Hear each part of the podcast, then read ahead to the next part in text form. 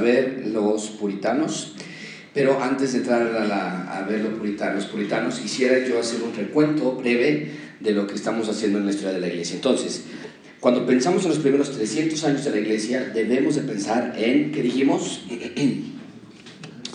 Persecución. Eh, si ustedes hicieran una línea del tiempo, podrían hacer una línea larga y poner una pequeña marca en, al inicio. Los primeros 300 años fueron persecución, terrible persecución en contra de los cristianos. Dijimos que llegó a tal grado que cuando había un incendio, cuando había algún desastre natural, a quienes acusaban de manera por default, de manera casi natural, ¿quiénes? ¿A quiénes acusaban? ¿Perdón? A los cristianos. Los primeros 300 años muy complicados. Algo pasa en el, en el año 312 que cambia la moneda, que cambia la historia de la iglesia. ¿Qué es lo que sucede en el año 312? ¿Alguien se acuerda? Que firma, ¿cómo se llamaba ese documento? El Edicto de Milán 312. Y el Edicto de Milán, el 312, básicamente hace del cristianismo la, religión oficial. No, al no a la manera en la que se convertiría después con los papas y demás, pero sí en una manera oficial. ¿okay? Año 312 al año 500 es un despertar de la iglesia. Ahora, ahora hay una, una gran eh, eh, carrera por el, por, el Evangelio, está un crecimiento del Evangelio, los padres de la iglesia los estudiamos ya, los padres apostólicos, los padres de la iglesia. Pero llegamos al año 500, que estudiamos del año 500 al 1500, y lo llamamos esa la edad medieval o los años, este, eh, ¿cómo le decían aquí? Eh, los, no me acuerdo cómo le decían en español, pero bueno, es la edad media, la edad medieval. Y márcalo en tus notas en general, obscuridad. El oscurantismo es. El oscurantismo, ok. El oscurantismo. Hay del año 500 al 1500, hay una decadencia moral hay una decadencia social, Europa está en ruinas, ya no hay un emperador como tal, hay diferentes eh, eh, líderes, empieza a salir el rey de Francia o el rey de España, comienzan a salir. Y entonces el que realmente se vuelve el factor unificador de Europa ya no es el monarca como lo fue en el tiempo del Imperio Romano, sino el, el, líder que, que, une a Europa como tal era quién, ¿alguien se acuerda? ¿Cuál era la figura central de Europa durante la Edad Media? Que nombraba y ponía y quitaba emperadores. ¿Alguien? El Papa. El Papa. El Papa se vuelve el rey de Europa realmente. Eh, y llegamos a ver hasta incluso tres papas. Entonces quiero que tengan eso en mente, del 0 al 300 persecución, del 300 al 500 un crecimiento del Evangelio, del 500 al 1500 una decadencia. Entonces, eh, tengan eso en mente, no quiero que se pierdan, pero algo sucede en el 1517. Recuerden, del 500 al 1500, estos mil años son Edad Media, obscuridad, pero hay un despertar en 1517. ¿Qué es lo que ocurre o que toma lugar en 1517? ¿Alguien? La reforma. La reforma, ¿no? Eh, lo que dio inicio a la reforma fue las 95 tesis de un individuo muy importante, un monje alemán llamado como Martín Lutero. En 1517 despierta. ¿no? Ahora, volvemos a, ver, a verlo. Wycliffe, John Huss, por ejemplo, ellos habían sido 100 años antes de eso. No quiere decir que durante el tiempo oscuro de la Edad Media nunca existió un buen predicador o personas fueron salvas, pero el sistema feudal, eh, el analfabetismo, las pestes hacían que durante este tiempo hubiese muchísima oscuridad. Bueno, entonces Martín Lutero se despierta, despierta Europa, vimos a Calvino, vimos a Zwinglio la semana pasada o antepasada, y entonces Llegamos ahora a un tiempo de la, voy poner la pantalla,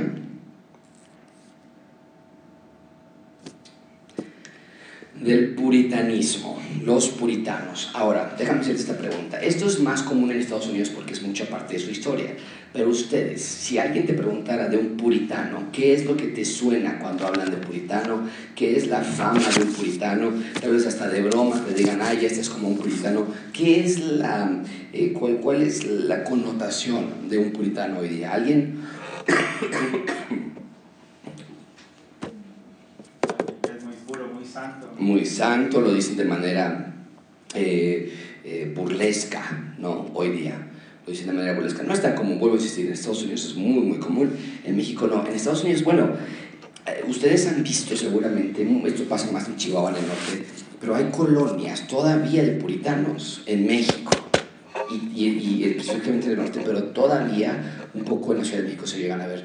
¿Han visto ustedes a, a personas que venden, generalmente venden, y no quiero hacer una este, generalización, pero generalmente venden queso, venden productos lácteos, están vestidos de una manera muy, muy curiosa, muy particular. ¿Los han visto?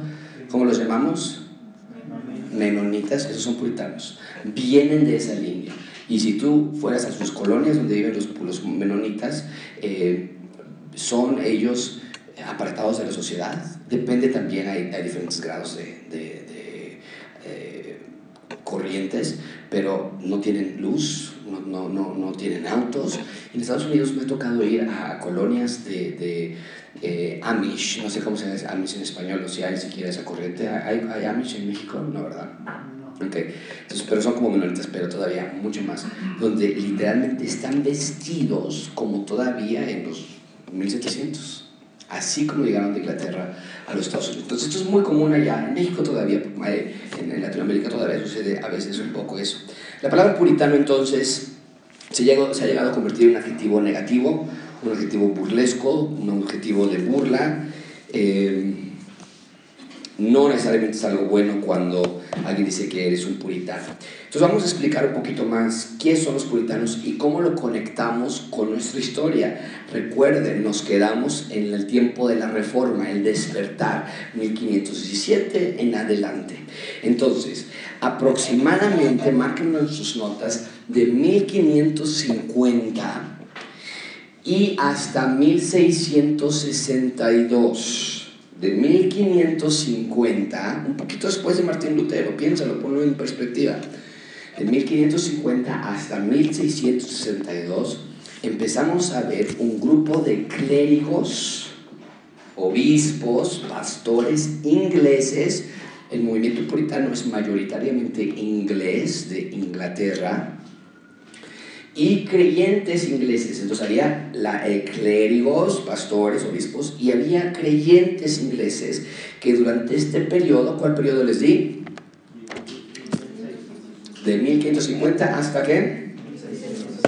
Este grupo de personas tenían la intención, se dieron la tarea de purificar la iglesia de Inglaterra, dándole forma y estructura y visión a la Biblia. Vamos a ponerlos de esta manera, lo pusimos así en la pantalla. Los puritanos son los reformadores de la reforma. Y siempre hay un movimiento, siempre hay un movimiento que se va todavía más hacia un lado. Nos ha pasado a nosotros, tenemos amigos eh, de otras iglesias, hermanos de otras iglesias, donde eh, si nosotros no hacemos ciertas cosas, vas a otras iglesias y ellos hacen todavía menos cosas, ¿no? Eh, entonces siempre hay, siempre hay personas que se quieren, no, ¿sabes qué? Vamos a buscar la pureza, vamos a buscar la santidad. Bueno, ellos fueron los reformadores de la reforma. Habían todavía dentro de la reforma cosas que no estaban ellos contentos y quisieron reformarlas, quisieron limpiarlas. En primer lugar, quiero que piensen en los puritanos como los precursores de nosotros los bautistas. Los bautistas venimos de cierta manera de los puritanos. Han tenido muchísima influencia hasta hoy día en cómo hacemos las cosas, cómo trabajamos la iglesia, por qué confesamos nuestros pecados en la iglesia, por qué leemos un salmo en la iglesia todos los domingos en la mañana, es gracias a que los puritanos así lo comenzaron a hacer en su entonces. Eh, hay que entender que los puritanos eran personas este, pecadoras como nosotros, Hay de puritanos a puritanos, ¿ok? Hay puritanos muy, muy buenos, muy espirituales, y hay puritanos muy rígidos, muy moralistas y muy legalistas. Tenemos que tener cuidado con esa parte, ¿ok? Eran pecadores como nosotros, estaban cegados en muchas áreas, eh, a pesar de que estamos de acuerdo con su teología, sí vemos que había cosas que no estamos de acuerdo con ellos en algunas áreas. Bueno, número dos, las reformas. Perdón, la reforma. Entonces, para estudiar a los puritanos tenemos que recordar que nos quedamos en la reforma que comenzó, ¿en qué, en qué año comenzó la reforma? 1517, ¿con qué individuo? Martín Lutero.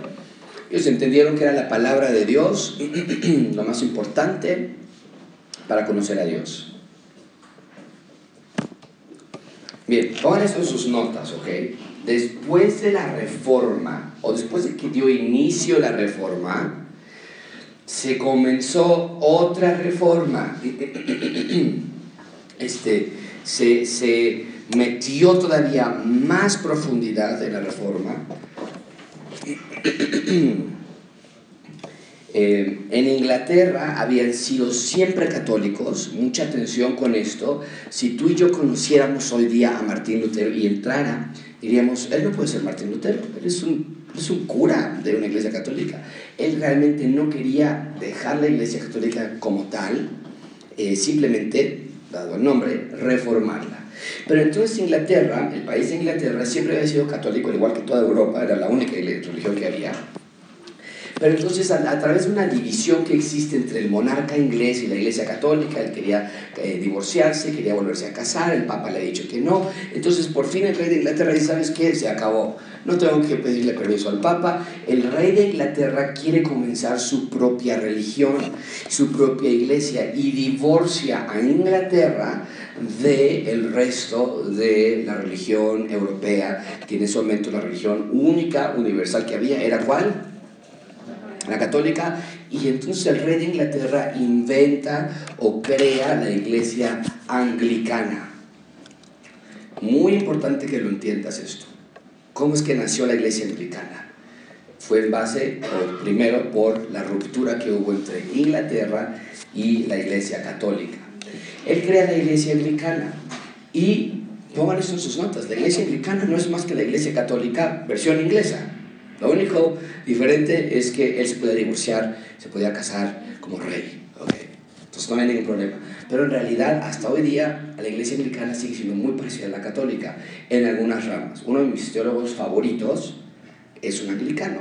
Los puritanos, cuando llegaron a, Estados Unidos, y vamos a estudiar ahorita, eran anglicanos. Entonces, en muchas áreas tienen buena teología, en otras áreas no. En otras áreas somos muy diferentes al pasar de los tiempos los anglicanos se, se fueron eh, cambiando y fueron reformándose y, y, se quedó una gama muy terrible de anglicanos. Hoy hay anglicanos que tienen eh, sacerdotes homosexuales, que tienen sacerdotes, este, mujeres, sacerdotes, eh, que son muy liberales y hay anglicanos como los teólogos que a mí me gustan, que son muy, muy conservadores y muy bíblicos y, y diferenciaríamos en algunas cosas u otras, pero son muy bíblicos. Entonces incluso los anglicanos. Los anglicanos tienen otro nombre también. Al llegar a Estados Unidos se cambiaron también a su nombre a los episcopales, que seguramente tal vez lo escucharon, no sé si hay una iglesia episcopal en México, este, pero eh, en Estados Unidos los episcopales son los anglicanos, nada más cambiaron de nombre por, por llegar allá. Entonces, con esta ruptura, ahora hay una iglesia católica que rige la mayor parte de Europa, y hay una nueva iglesia que acaba de nacer en Inglaterra, como dijimos que se llamaba la nueva iglesia en Inglaterra, la iglesia anglicana. Pero al pasar de los años, las personas que están dentro, los clérigos y los creyentes, se dan cuenta que la iglesia anglicana está igual de problemática que la iglesia católica. Y entonces ellos quieren reformar la iglesia anglicana. Y estas personas van a ocupar las mismas enseñanzas que ocupaban los reformadores, los Martín Lutero, Zwinglio, Juan Calvino. Y nada más vamos a estudiar dos de ellas que, que ellos ocuparon para llevar la reforma dentro de la iglesia anglicana. Quiero que me acompañen en esa parte. Estamos dejando a Europa de lado por un minuto, se quedaron ellos la reforma continuó, ¿eh? La reforma continuó con ellos. Están ahora los luteranos, hasta hoy día sigue habiendo iglesias luteranas, en México hay muchas iglesias luteranas, eh, en Europa comenzó la, la, la, versión luterana de la reforma, se empezaron a hacer sus propias iglesias ellos, empezaron los calvinistas, Calvino, empezaron los arminianistas, se empezó a hacer todo un, un, un, empezaron los anabautistas y después los bautistas, y vamos a estudiar esa parte después, empezaron en toda Europa, pero Inglaterra se, se metió como un congelador y entonces empezaron ellos a hacer su propia iglesia, los anglicanos. Y dentro de estos anglicanos decían algunos, hoy estamos igual que como estábamos antes de Lutero, tenemos que reformar esto. Y una de las doctrinas que ocuparon ellos fue la doctrina de la justificación solo por fe. solo por fe, sola fide. Esta doctrina enseña que las obras no son para salvación, sino que la salvación es solamente a través de qué. Está en el nombre allí, ¿cuál es? Fe. Las obras sirven como evidencia. Pónganlo por favor en sus notas. Las obras sirven como evidencia, pero no tienen valor alguno para ganarte la salvación.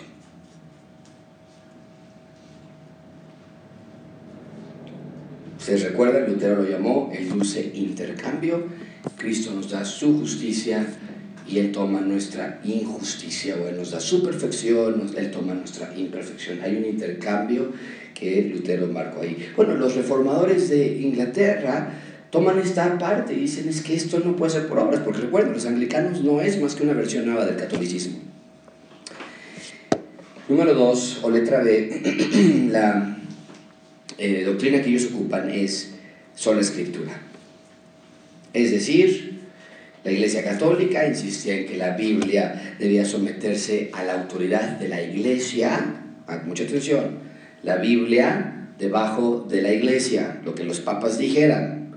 Y vimos que, que Lutero y, los, y los reformadores dijeron, no, la Biblia está sobre la autoridad de la Iglesia. Vimos que la Iglesia Católica prohibía traducir las, la Biblia a los idiomas, lenguas locales,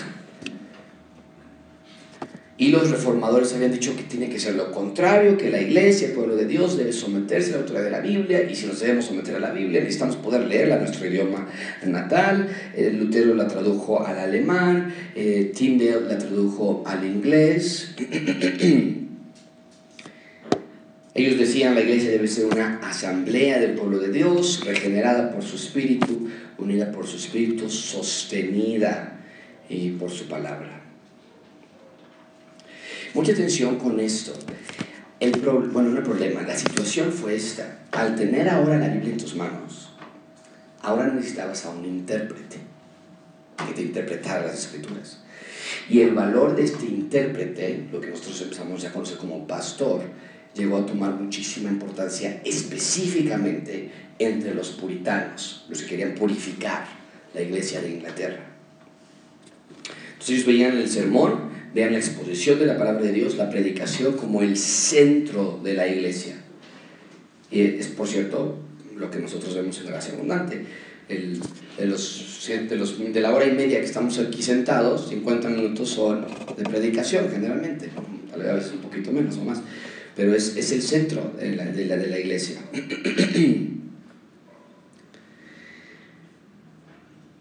Bueno, estar centrados en la escritura cambió drásticamente el servicio de la iglesia. Anterior, y con servicio me refiero a la liturgia, al orden de la iglesia. Anteriormente, en el catolicismo romano, la misa y el bautismo de niños eran los medios de salvación. Un papa corría para que su hijo se fuera bautizado. Y volvió a pasar entre los puritanos. Los puritanos bautizaban a los niños, al inicio los anglicanos los, los bautizaban, y porque era meterlos, a la, y ahorita vamos a estudiar un poquito más de eso, meterlos a la, a la familia de la fe pero después hubo creyentes dentro de los puritanos y vamos a ver cómo de lo grande se empezó a ser más pequeño, más pequeño, más pequeño, más pequeño. Y tenemos hoy varias diferentes denominaciones, los metodistas, los bautistas, los calvinistas, los luteranos, y que realmente todos venimos de la misma gama de la reforma, por eso podemos llamarnos hermanos y no tenemos problema en estar juntos, pero por ejemplo en el caso nuestro, llegaban a haber creyentes que decían, es que no podemos tener a un niño bautizado, o sea, esto tiene que ser de un adulto, y tenían que volverlos a bautizar, y ah, para volverlos a bautizar, los empezaban a acusar, se empezaban a burlar de ellos como anabautistas, porque los, a la palabra ana es volverlo a hacer, y entonces se hacía una doble bautismo y los empezaban, los mataron a los anabautistas, o sea, una persecución increíble eh, y después de ahí nosotros venimos los bautistas, pero todo esto hablando de que la liturgia cambió porque la misa y el bautismo era lo más importante. En la puerta de la iglesia, de las iglesias anglicanas, todavía en las bautistas, en las católicas igual, entras a una iglesia católica y encuentras por ahí va a estar el agua bendita o bien en iglesias todavía un poquito más, más atrás, más antañas, está la pila bautismal donde se bautizan los niños.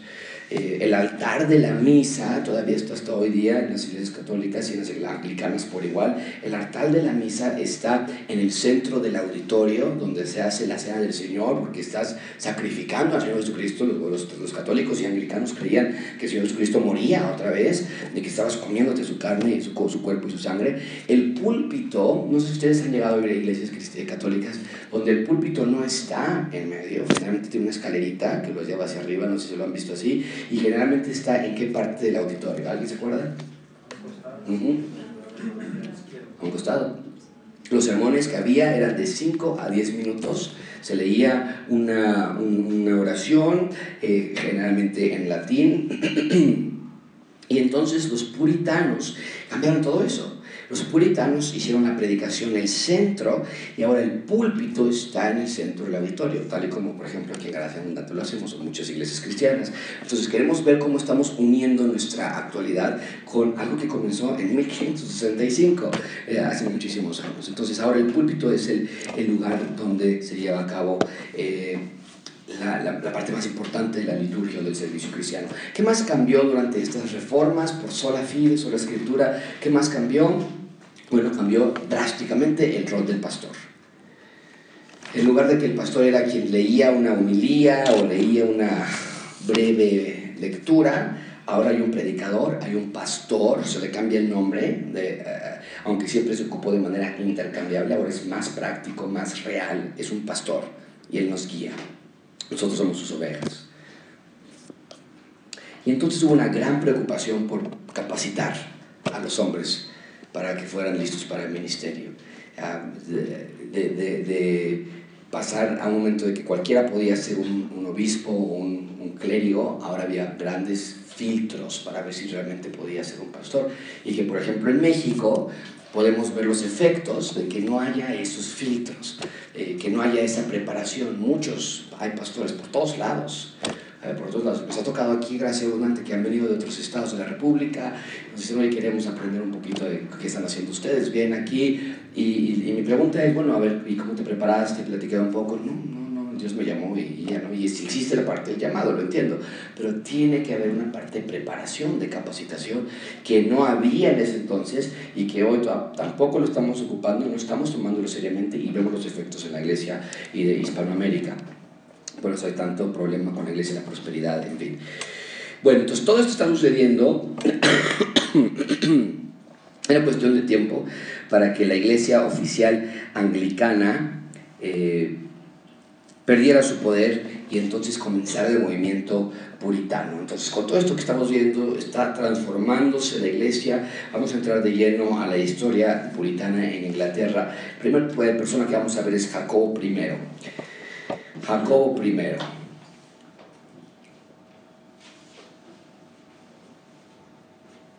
En ese momento Inglaterra ya era Gran Bretaña, es decir, ya tenía varios países dentro de sí, uno de ellos era Escocia, por ejemplo. Escocia ellos ya eran presbiterianos, los presbiterianos son todavía más cerca a nosotros que cualquier otra eh, denominación, más que los metodistas, más que los presbiterianos y los bautistas somos muy similares Escocia ya era presbiteriana en ese momento. John Knox ya había fundado esa, la iglesia en Escocia. Y entonces eh, Jacobo había crecido con esa eh, ideología, con esa eh, influencia. Cuando se convierte rey Jacob I en Inglaterra, hay mucha esperanza de estas personas que están dentro de la iglesia todavía esperando a ver si hay alguien que reforme la iglesia anglicana. Tienen esperanza y sin embargo no cumplió con lo que, con lo que eran sus expectativas. Le llevaban a Jacobo una lista de cosas que querían ver reformadas en la iglesia.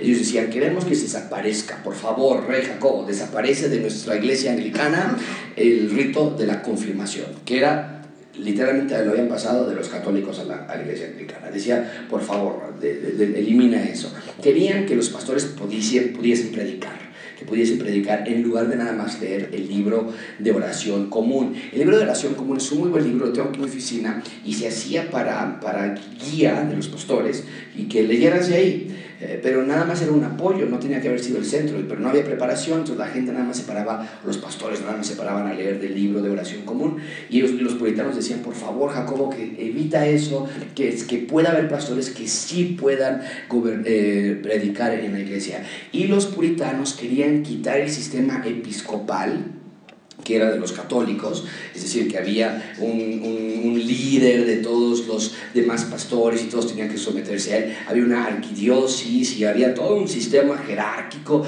decían, no, no, no, las iglesias tienen que ser independientes, tienen que ser autónomas, no tenemos que responderle a nadie de esa manera, en ese sentido, querían que fuesen de maneras independientes. Y, sin embargo, el rey Jacobo, al contrario, nombró a un arzobispo, e hizo que el episcopado fuera la institución oficial de la iglesia anglicana.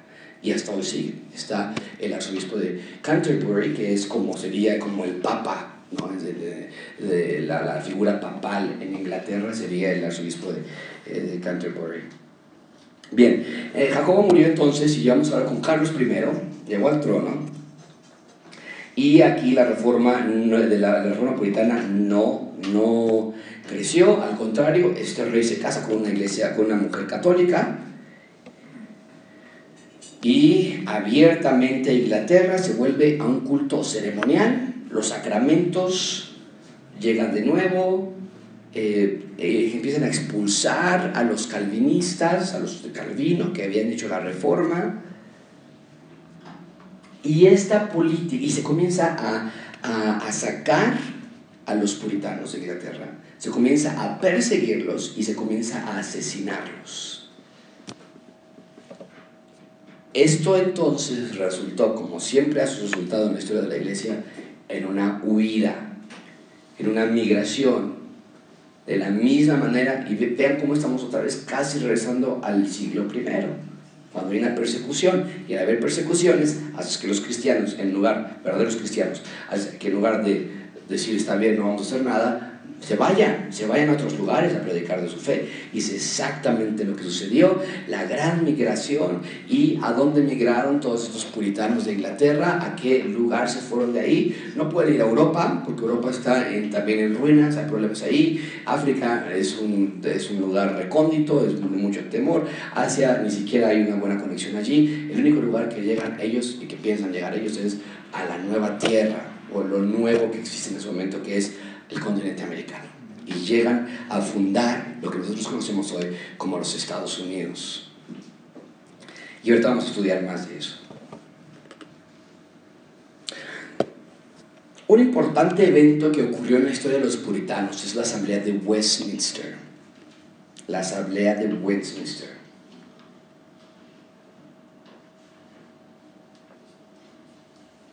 Hubo una guerra civil en Inglaterra y entonces el Parlamento vio, el Parlamento inglés vio a más de 100 líderes puritanos que se reunieron en la Westminster Abbey, donde se casan los, la familia real y demás, ese lugar majestuoso en Inglaterra, o la abadía de Westminster, y redactan una confesión de fe que... Eh,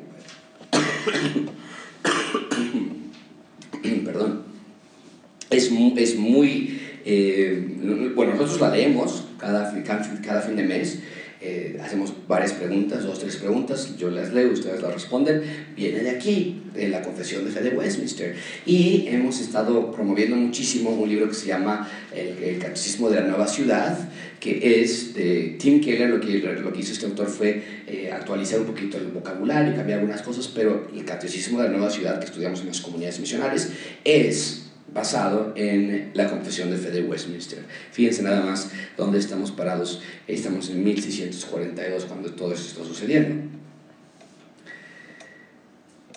Surgió entonces durante este tiempo una eh, minoría de iglesias independientes querían gobernarse a sí mismas. Recuerden, estamos todavía en Inglaterra, están siendo acosados, pero durante este tiempo de guerra civil ellos piensan, este es el momento, vamos a ir a Westminster, vamos a pelear porque hay iglesias buenas, iglesias que se puedan gobernar a sí mismos. Sin embargo, esto no funciona como ellos lo querían hacer así. Y entonces, en 1647, la confesión de Westminster se completó y las iglesias de Nueva Inglaterra también adoptaron esta confesión de Westminster. ¿Cuáles son las iglesias de Nueva Inglaterra? Bueno, si en Inglaterra tenemos eh, en Europa a este país, ¿dónde sería la Nueva Inglaterra? Como en México cuando estaba España y estaba también la Nueva España, ¿no? ¿Dónde sería Nueva Inglaterra entonces? En Estados Unidos. La confesión de fe de Westminster se aprueba también. Carlos II, estamos yendo por los reyes que pasaron por el tiempo de, los puritanos. Con Carlos II se regresó al episcopado de la iglesia. Malas noticias para los puritanos. El episcopado puede ponerle un signo de igual a católicos. Se acosó a los puritanos, se quiso expulsarlos de Inglaterra Incluso en el hecho de su muerte se dice que Carlos II admitió ser un católico. Porque recuerden, la división que había de Inglaterra, de los anglicanos con los católicos, inició por, una, por un berrinche de un rey, realmente. Nunca fue un problema de contenido, sino se hizo una división simplemente porque no quería, o él quería divorciarse y casarse otra vez. Entonces, los reyes que continuaron muchos por dentro de sí ellos eran católicos. Y tenían que eh, decir que eran anglicanos como hasta hoy la reina de Inglaterra es la cabeza eh, del Estado inglés y de la iglesia anglicana. Tenían que apoyar esa, esa parte pero dentro de ellos eran católicos en ese entonces. El 24 de agosto 2000 mucha atención con esto de los 6.000 pastores en Inglaterra renunciaron. Esto equivale a un tercio en ese momento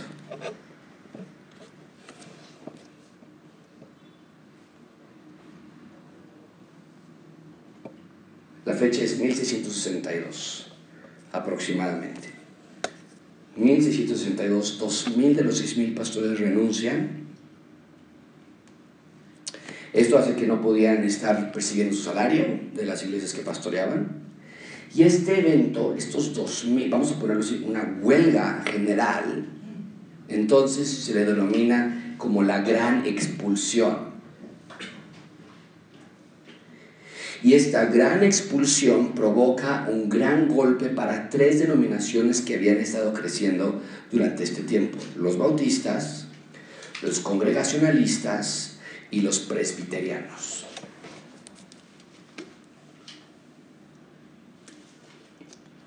Entonces estos pastores comienzan a hacer iglesias ilegales en Inglaterra, de estas tres denominaciones. Y en, muchos, en un sentido muy real, el periodo de los puritanos acaba en este momento, porque fueron expulsados de las iglesias y ya no estaban purificando como tal la iglesia anglicana, ahora estaban plantando nuevas iglesias.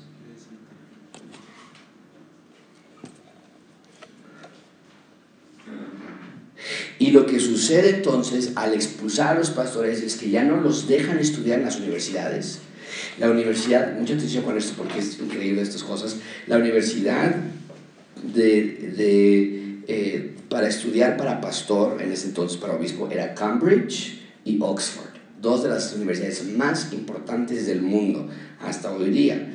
Cuando esto sucede, ya los sacan a estos pastores rebeldes, vamos a llamarlo así, los sacan y ya no pueden prepararse, no dejan entrarlos a estudiar ni a nadie que, que esté con ellos. Y entonces la educación para los pastores se termina. se cancela. Y después ellos empiezan a abrir sus propias universidades, y ahorita te vas a dar cuenta cuáles universidades empezaban a abrir. Pero entonces, eh, vieron muchos, eh, se dieron cuenta que las esperanzas de reformar la iglesia de Inglaterra, recuerden, estaban dentro de la iglesia anglicana, querían reformarla, pero se dieron cuenta que no podía ser así, y entonces se van. Se van de Inglaterra y llegan a Estados Unidos. a fundar sus colonias. Por eso, incluso en un billete de un dólar, en cualquier billete, tú puedes dar la vuelta en la parte de atrás y ver que dice, en Dios confiamos, in God we trust, que significa que el nacimiento, el origen de la iglesia, del, país norteamericano, en sus más profundas raíces, está conectado con el cristianismo como tal.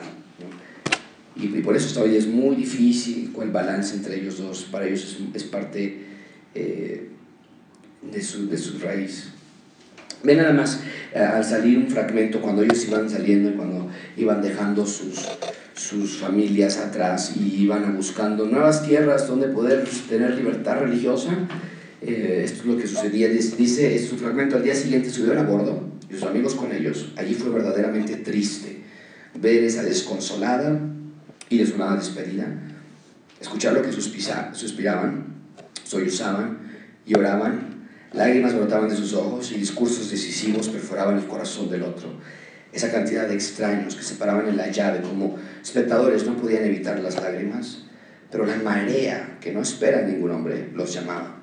Su reverendo, cayendo de rodillas y todos con él, con las mejillas llorosas, los felicitaban con las, con las más fervientes oraciones al Señor y su bendición. Y luego entre abrazos y muchas lágrimas se despidieron lo cual resultó ser la última salida para muchos de ellos. Entonces, veanla, esto era serio, esto es otra cosa seria. Si no podemos enseñar la palabra de Dios, nos vamos de aquí, nos vamos de nuestra tierra y vamos a buscar un lugar donde sí podamos enseñarla. Eh, o, si aquí no me están enseñando la palabra de Dios, yo dejo mis cosas, dejo mi familia y voy a un lugar donde sí me puedan enseñar la palabra de Dios.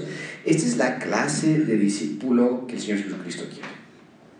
Esto es lo que decimos nosotros un cristiano radical. En el caso de nosotros, no tenemos que irnos a un lugar de otro país necesariamente porque tenemos el Evangelio en México, pero es tomar esto con seriedad y buscar una iglesia donde realmente se enseñe la palabra de Dios y tú poder enseñar la palabra de Dios a otros. En 1628, John Winthrop, que era un gobernador y que fue gobernador por varias décadas, se describió a sí mismo y a su congregación como una compañía que, promete, que profesa ser miembros de Cristo. No buscaron ser una ruptura de la iglesia de Inglaterra, fueron, salieron de, Inglaterra, pero se consideraban todavía parte eh, de Inglaterra. De hecho, ese es uno de los grandes problemas que, que ocurrió, que sucedió por la independencia de Estados Unidos se consideraban ellos colonias, mandaban sus impuestos a Inglaterra, nunca rompieron lazos del todo hasta su independencia en los 1700, pero en este momento llegan y dicen, simplemente queremos enseñar lo que queremos hacer, queremos ser un modelo para la iglesia de Inglaterra y que se transforme y que se reforme ellos allá. eh, ponen sus notas 10.000 puritanos huyeron de Inglaterra durante la década de 1630. 10.000 puritanos. Dijimos 2.000 renunciaron como pastores, pero no nada más los pastores se iban, se iban también las personas. Bien. Eso nos lleva a hablar de los peregrinos. Los peregrinos son los, la, la, respuesta lógica de los puritanos. Los puritanos ya no son puritanos porque ya no están purificando a la iglesia.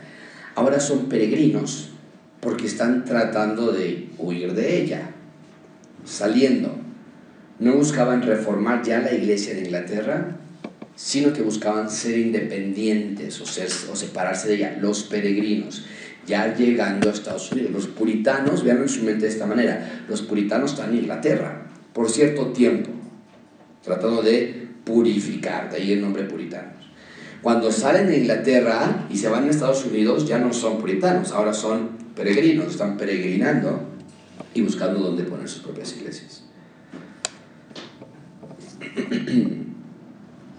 Y por ejemplo, no está Rebeca aquí, pero por ejemplo, Thomas Hooker fundó Hartford, Connecticut, que está como a 20 minutos de donde nació Rebeca. 1136, llegan allá, se encuentran con todo un problema porque llegan y hay, hay personas, entonces ahora tienes que sacarlos a ellos, hay un problema muy serio con los, los nativos eh, indígenas en estas ciudades, muchísima matanza que comienza a ahí, pero fundan estos lugares, funda John, John Davenport fundó New Haven, que es una ciudad también en Connecticut. Voy a saltar esta parte. Bueno, muy rápidamente, eh, el pacto. El pacto es lo que ya en Estados Unidos, en ese momento no se llamaba Estados Unidos, es una colonia, pero ya estando allí, en lo que hoy es Estados Unidos, hay un pacto entre ellos donde dicen tenemos que cerrar filas. La familia, el gobierno y la sociedad tienen que estar juntas. Incluso en su constitución.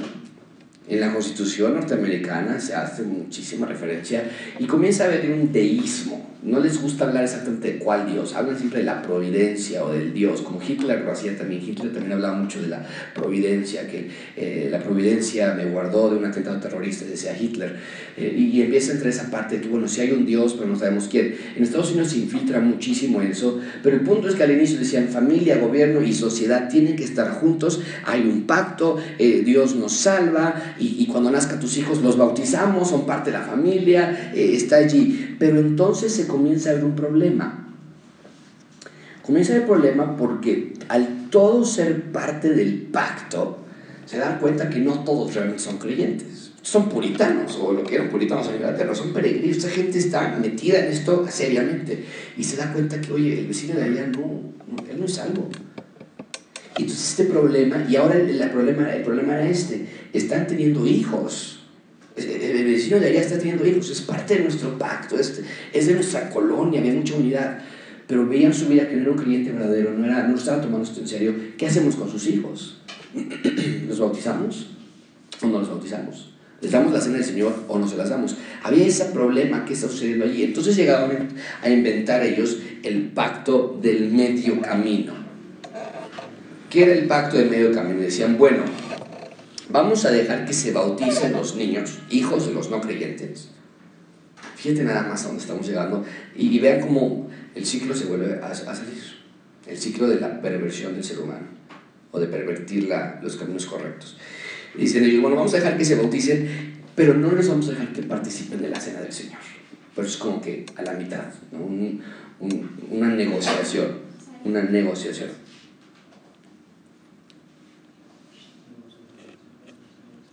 Y vemos cómo se estaba alejando los puritanos o los peregrinos de la palabra de Dios.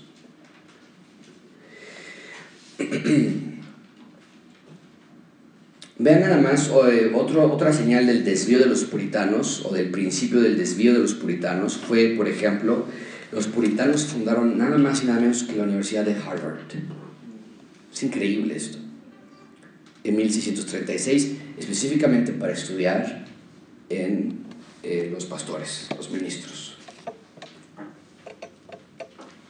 Esto hoy día, de hecho me, me decían alguien, oye, ¿por qué no te metes a estudiar ahí una maestría? es muy sencillo, a diferencia de, de otras este, carreras que son más, más costosas.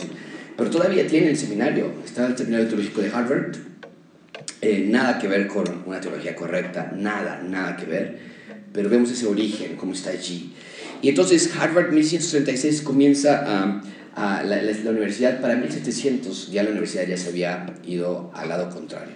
Y entonces plantan otra, o, comienzan otra universidad, se llamaba Yale.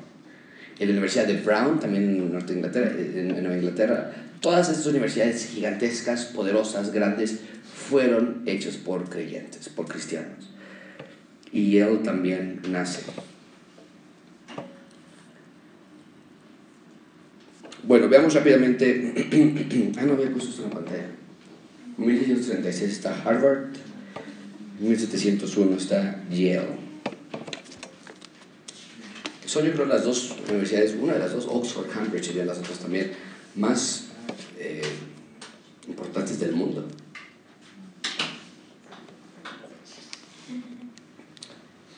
Bueno, rápidamente vamos a ver los escritos, los escritos puritanos. No sé si ustedes han leído, en, Estados Unidos nos hacían, en la universidad nos hacían leer esto, en México no creo que esto suceda mucho, pero, pero léanlo. Eh, los escritos puritanos, voy a dar algunos autores, ustedes pueden tomarlos por internet y buscar sus, sus, sus este, escritos. Son difíciles de leer los escritos puritanos. Lo que hacen ellos es toman, y, y a mí me cuesta muchísimo trabajo, es, y más por el inglés que ellos ocupan, por eso en español yo creo que sería mejor pero el inglés es muy arcaico, muy, muy poético. Ellos toman una verdad teológica y comienzan a hablar de ella, a meditar en ella. Ellos son mucho de meditación, meditación espacial le llaman ellos, donde eh, te sientas y, y, de cualquier cosa ellos meditan. Entonces tú podrás ver una pared y comienzas a, a, meditar en cómo una pared te conecta con algo, con, acerca de la palabra de Dios. Entonces tú puedes pensar, no sé, la pared es, eh, o el pecado es como una pared que nos rompe la relación entre yo y Dios, y, y, pero la ventana es como la palabra de Dios. A e, e, ellos les gustaba mucho hacer eso y, y, tomar cualquier cosa para meditar acerca de la palabra de Dios y conectarla con la palabra de Dios, pero eso hace que sea algo complicado. Hacían muchísimos sermones, escribían muchísimos sermones, no todos son sermones, uno de los más famosos escritos de los, de los, de los peregrinos, los puritanos, es El progreso del peregrino que incluso en la palabra tú puedes ahí ver cómo se conecta con los peregrinos. Tenemos abajo, si no me recuerdo todavía, un libro más de Progreso del Peregrino. Si no lo has comprado, cómpralo.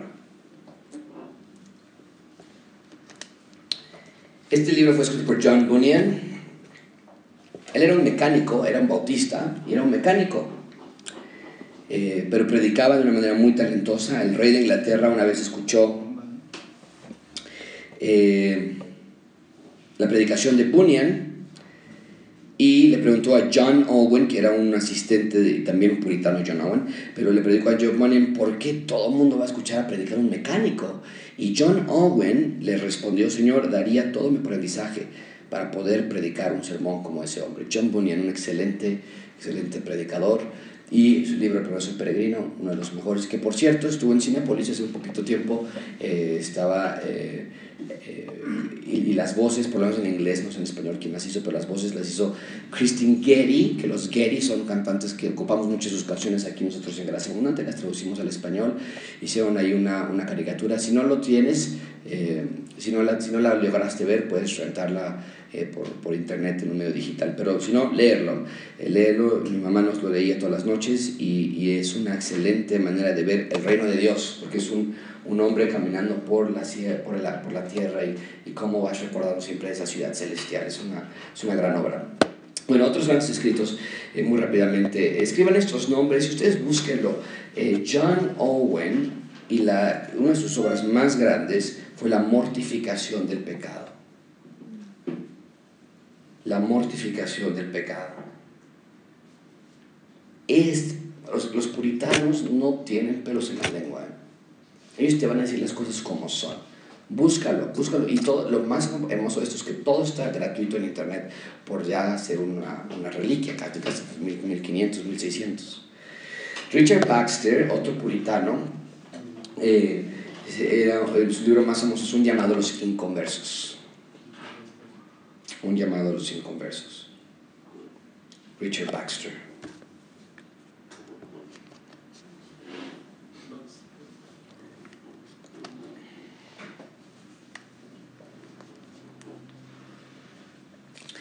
Y otro escrito muy famoso es una colección de oraciones puritanas y, es muy, muy, muy famoso. De hecho, por aquí lo vi hace poquito, no sé si era de Francisco o alguien, pero por ahí andaba, volaba este, el, el libro. el Valle de la Visión. El Valle de la Visión.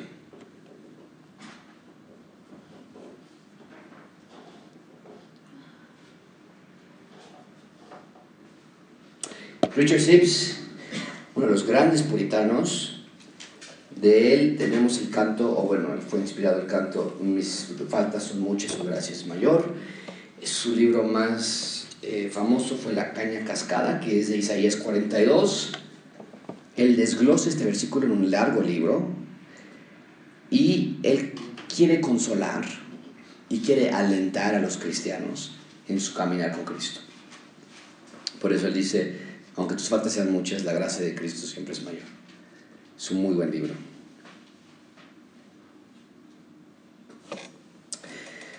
¿Cómo nos pueden afectar los, los puritanos? ¿Cómo nos pueden eh, influir? ¿Cómo nos pueden eh, transformar nosotros viendo lo que los puritanos hicieron? Eh, déjame darte varias, varias ideas de cómo nos pueden ellos transformar, nos pueden ellos ayudar. Entonces, número 7, ¿verdad? Número 1, la integridad de sus vidas cotidianas. Todo que todo lo que decían, era visto como que estaba saliendo para Dios. O sea, querían integridad, aparte de lo que vimos el domingo pasado. Ellos querían integridad, estaban eh, totalmente eh, conmovidos por la, por la integridad. Ahora, el problema de esto, déjame nada más ponerlo, es que se salió de control. Entonces, por ejemplo, iban y espiaban en tu casa si tenías un árbol de Navidad. Y si te encontraban uno, vamos, fuera, expulsado. Entonces llegó también a un punto, pero todo es dentro del contorno de la Biblia. Si la Biblia no lo dice, entonces no vamos a exigirlo. Si la Biblia no lo ordena, entonces no lo vamos a pedir. Pero se salió al, al su deseo de querer pureza y querer santidad, pero en un grado balanceado y tal vez más inicial, sí vemos que, que tenían ese deseo tiene una vida santa, íntegra. Número dos, la calidad de su experiencia espiritual, hablando de la meditación. Ellos son mucho de la autoexaminación, que también agua se puede ir al otro lado, al otro extremo. Pero ellos decían mucho, examínate, medita en las escrituras. Cuando piensa en puritanos, piensa en meditación. Están ellos enamorados inseparablemente con meditar las escrituras. Ellos decían, leíste, leíste un salmo y ya, ya, cerraste la Biblia, ya, se acabó. ¿Estás jugando qué? No, medítalo, piensa, conéctalo, quédate orando y, ve al cielo y, y, pide a Dios que te dé sabiduría para meditarlo. Para ellos era algo insípido, que nada más leyeras un versículo y ya te fueras a trabajar. ¿no? Letra C, o número 3, la pasión por la acción efectiva.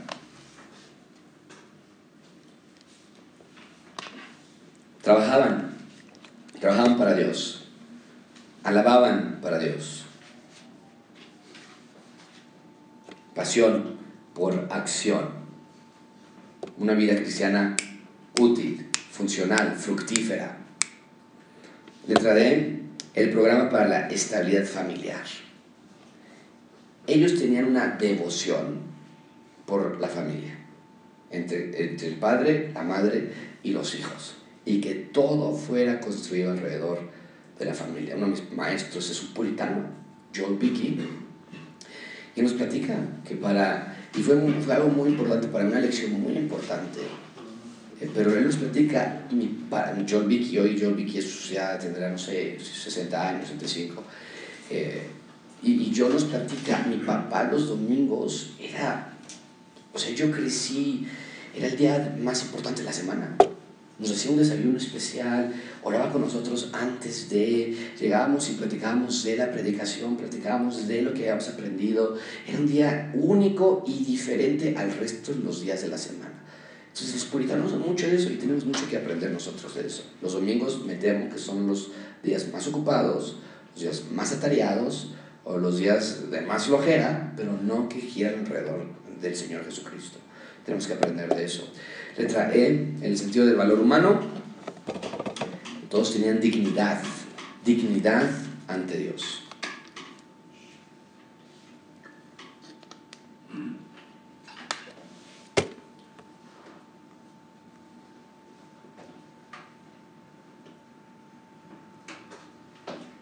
Letra F, renovar las iglesias, constantemente, constantemente.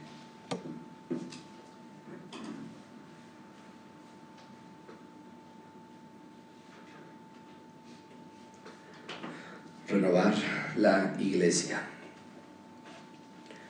J.I. Packer, un, autor, podríamos considerarlo como puritano. El puritanismo realmente terminó con Jonathan Edwards en los 1700, pero hay algunos autores que todavía se levantaron a ser como puritanos. J.I. Packer podríamos considerarlo el como los últimos puritanos en su manera de vivir y de ser. Es lo que escribe acerca del puritanismo fue esto. El puritanismo fue esencialmente un movimiento para la reforma de la iglesia la renovación pastoral y la evangelización y el avivamiento, avivamiento espiritual. Y además era una visión del mundo, una filosofía cristiana total. Muy rápidamente la teología pastoral, ellos decían los pastores son los doctores del alma.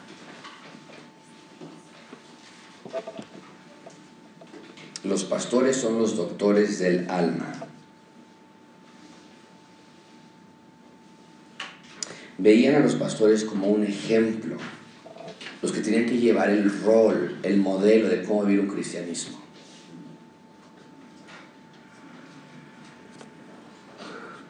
Vean esta oración de un pastor dentro del libro del Valle de, las, de la Visión. Eh, dice este pastor, oh Señor Dios, sin el perdón de mi pecado no puedo descansar satisfecho. Sin la renovación de mi naturaleza, por gracia nunca puedo descansar tranquilo. Sin las esperanzas del cielo nunca podré estar en paz. Todo esto lo tengo en tu Hijo Jesús. Bendito sea su nombre. Bien, lo que quiero hacer ahora es dar unas lecturas de los extractos, tenemos unos minutos nada más, pero quiero dar alguna lectura de los extractos de lecturas puritanas. Es un buen ejercicio. Así que ustedes van a ayudar a leer. Vamos a, si no te gusta leer o, pues la letra está muy pequeña, trajes tus lentes, dime, no hay ningún problema. Pero vamos a hacerlo lo más dinámico posible, así que yo les voy a decir dónde empezar y cuándo continúa la siguiente persona, pero vean realmente lo que dicen estos textos, son extractos pequeños, son preciosos estos textos puritanos. Empezamos aquí con Aldo, Aldo si quieres comenzar por favor, eh, Raúl, si puedes después, aunque hay unos cuantos, y, les voy a, recortar yo, ¿ok? Entonces no se preocupen. El primer eh, extracto es de Thomas Brooke, del libro Precious Remedies Against Satan's Devices, Preciosos Remedios contra las artimañas de Satanás. ¿Qué nos dice ese texto, Aldo? en voz alta y fuerte. Todos los demás tienen hojas, si no hay hojas aquí al frente que sobraron, ¿eh? Ahí tiene hojas, no tienen hojas ahí atrás. Aquí pasen las que sobraron al frente, por favor, para que puedan leerlas. Compartamos. Creo que está la fuente de tamaño 5, hay una lupa por ahí. Venga, Aldo. Todo pecado golpea el honor de Dios, el ser de Dios, la gloria de Dios, el corazón de Cristo, el gozo del Espíritu y la paz de la conciencia de un hombre. ¡Wow! Increíble. O sea, decimos, ya pequé, perdón Dios. No, dicen los puritanos, ve lo que estás ocasionando. Golpea el honor de Dios, el ser de Dios, la gloria. Wow, te lo ponen de esa manera y dices, ok, esto es serio entonces. ¿Qué más dice? Por tanto, un alma verdaderamente penitente ataca todo pecado, odia todo pecado, entra en conflicto con todo pecado y trabajará para sacar fuerzas de un Cristo crucificado para crucificar todo pecado. Wow. Qué manera de los puritanos. Eh, Richard Sims, de eh, Christ is Best. Empezamos, este, eh, Raúl. ¿Por qué debemos temer a la muerte que no es más que un pasaje a Cristo? No es más que un, un sargento sombrío que nos permite entrar en un palacio glorioso, que nos quita los, los cerrojos, que nos quita los trapos, para que podamos vestirnos con mejores túnicas que termina con toda nuestra miseria y el, y el comienzo de toda nuestra felicidad. Gracias. Eh, Cristian. ¿Por qué debemos temer a la muerte? ¿Es solo una desviación hacia una mejor condición? No es sino como el Jordán para los hijos de Israel, por el cual pasaron a Canaán. No es sino como el mar rojo por el que iban en esa dirección. Por tanto, no tenemos motivos para temer a la muerte. En sí misma es un enemigo, pero ahora es inofensivo, ¿no? ahora se ha convertido, no, ahora se ha convertido en un amigo, amigable para nosotros, un dulce amigo. Es una parte de la conclusión de la iglesia, la muerte. Todo es vuestro, dice el apóstol Pablo y Apolo, sea la vida, sea la muerte. 1 Corintios 13. la muerte se ha convertido en un amigo. Piénselo nada más. ¿Por qué temerle? ¿Por qué temerle entonces? Dice Richard Sips. El otro cristiano. Adelante, Chris. La muerte es nuestra y para nuestro bien. Nos hace más bien que todos los amigos que tenemos en el mundo. Determina y termina toda nuestra miseria y pecado. los suburbios del cielo. Nos deja entrar en, las alegrías celestiales. Muy bien. Richard Sips también de, otra, de otro eh, extracto del mismo libro. eh, Yasmin. Dios se reserva lo mejor para el final.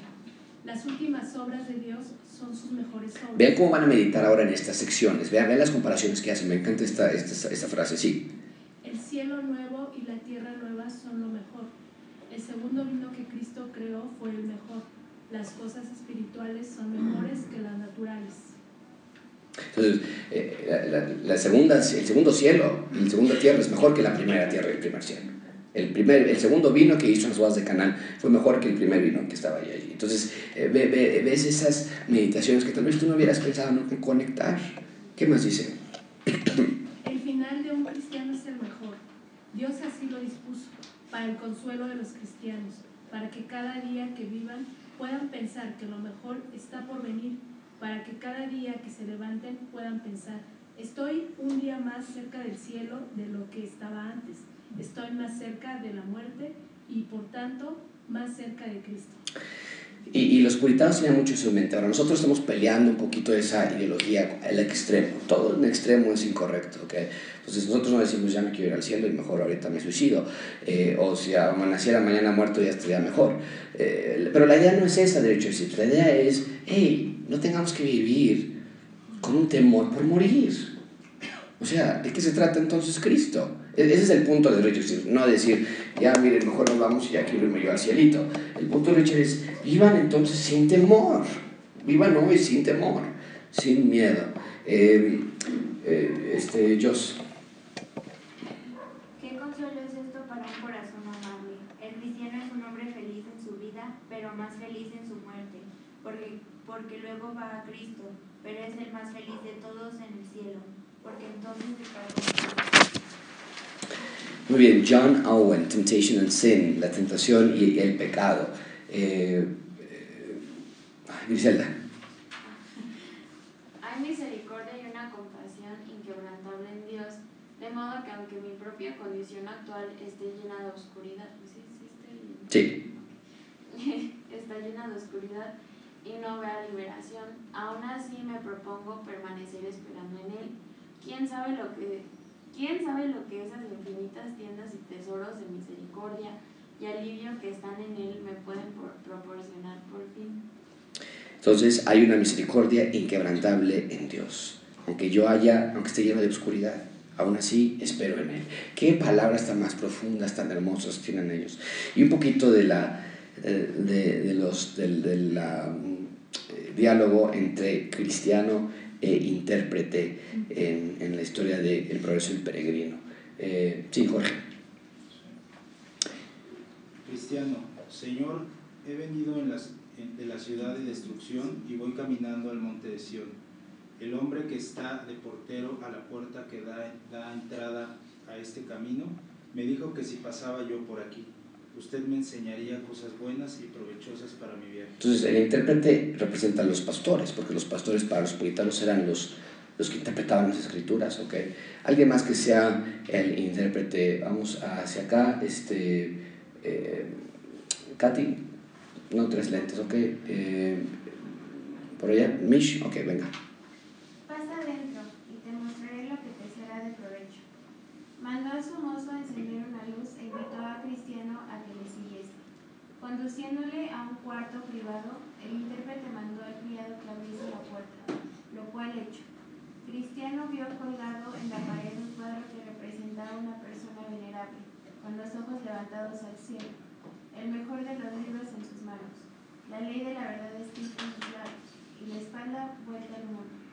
Se hallaba de pie, en el ademán de razonar con los hombres, y una corona de oro se veía en su cabeza. Dice, ¿qué significa esto, cristiano? ¿Qué le responde? Sigue, Mish. El, ah, el intérprete, Ajá.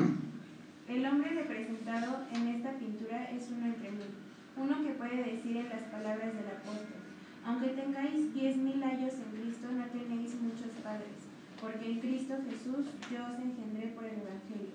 Y como lo ve, con los ojos mirando el cielo, al mejor de los libros en sus manos y la ley de la verdad escrita en sus labios. Es para enseñarle que su misión es saber y explicar las cosas profundas a los pecadores. Está en pie como para suplicar a los hombres. Muchas gracias. El tener la espada vuelta al mundo y una corona en la cabeza es para hacerte entender que con despreciar y hacer poco caso de las cosas presentes, por amor al servicio de su Señor tendrá la corona como premio en el mundo venidero. Te he enseñado este cuadro primero, añadió el intérprete, porque el hombre en él representado es el único autorizado por el Señor del lugar que buscas, para que sea tu guía en todos los lugares difíciles que has de encontrar. Por lo tanto, pon cuidado lo que has visto. no sea que en el camino te encuentres con alguno que con pretexto de dirigirte bien te encamine a la muerte. Hablando ahí de la interpretación correcta de las escrituras, un cuadro que vio. Escuchen, vean, eh, busquen a los puritanos, un excelente. La próxima semana veremos cómo esos puritanos fueron eh, llevando hasta 1700, donde el primer avivamiento de los Estados Unidos conquista a Estados Unidos como tal, en segundo avivamiento después, el primer avivamiento conquista, y de allí estábamos nosotros abajito, no faltaba que uno llegara por ahí de 1800, si no me recuerdo, tengo yo en mis documentos, llegó el primer misionero a Nuevo México, que desde entonces pertenecía a México todavía, y el Evangelio comenzó en Nuevo México en ese momento. Entonces, damos gracias a Dios por cómo es que los puritanos salieron de Inglaterra para venir y establecer las colonias aquí en Estados Unidos. Vamos a cerrar con una oración. Eh,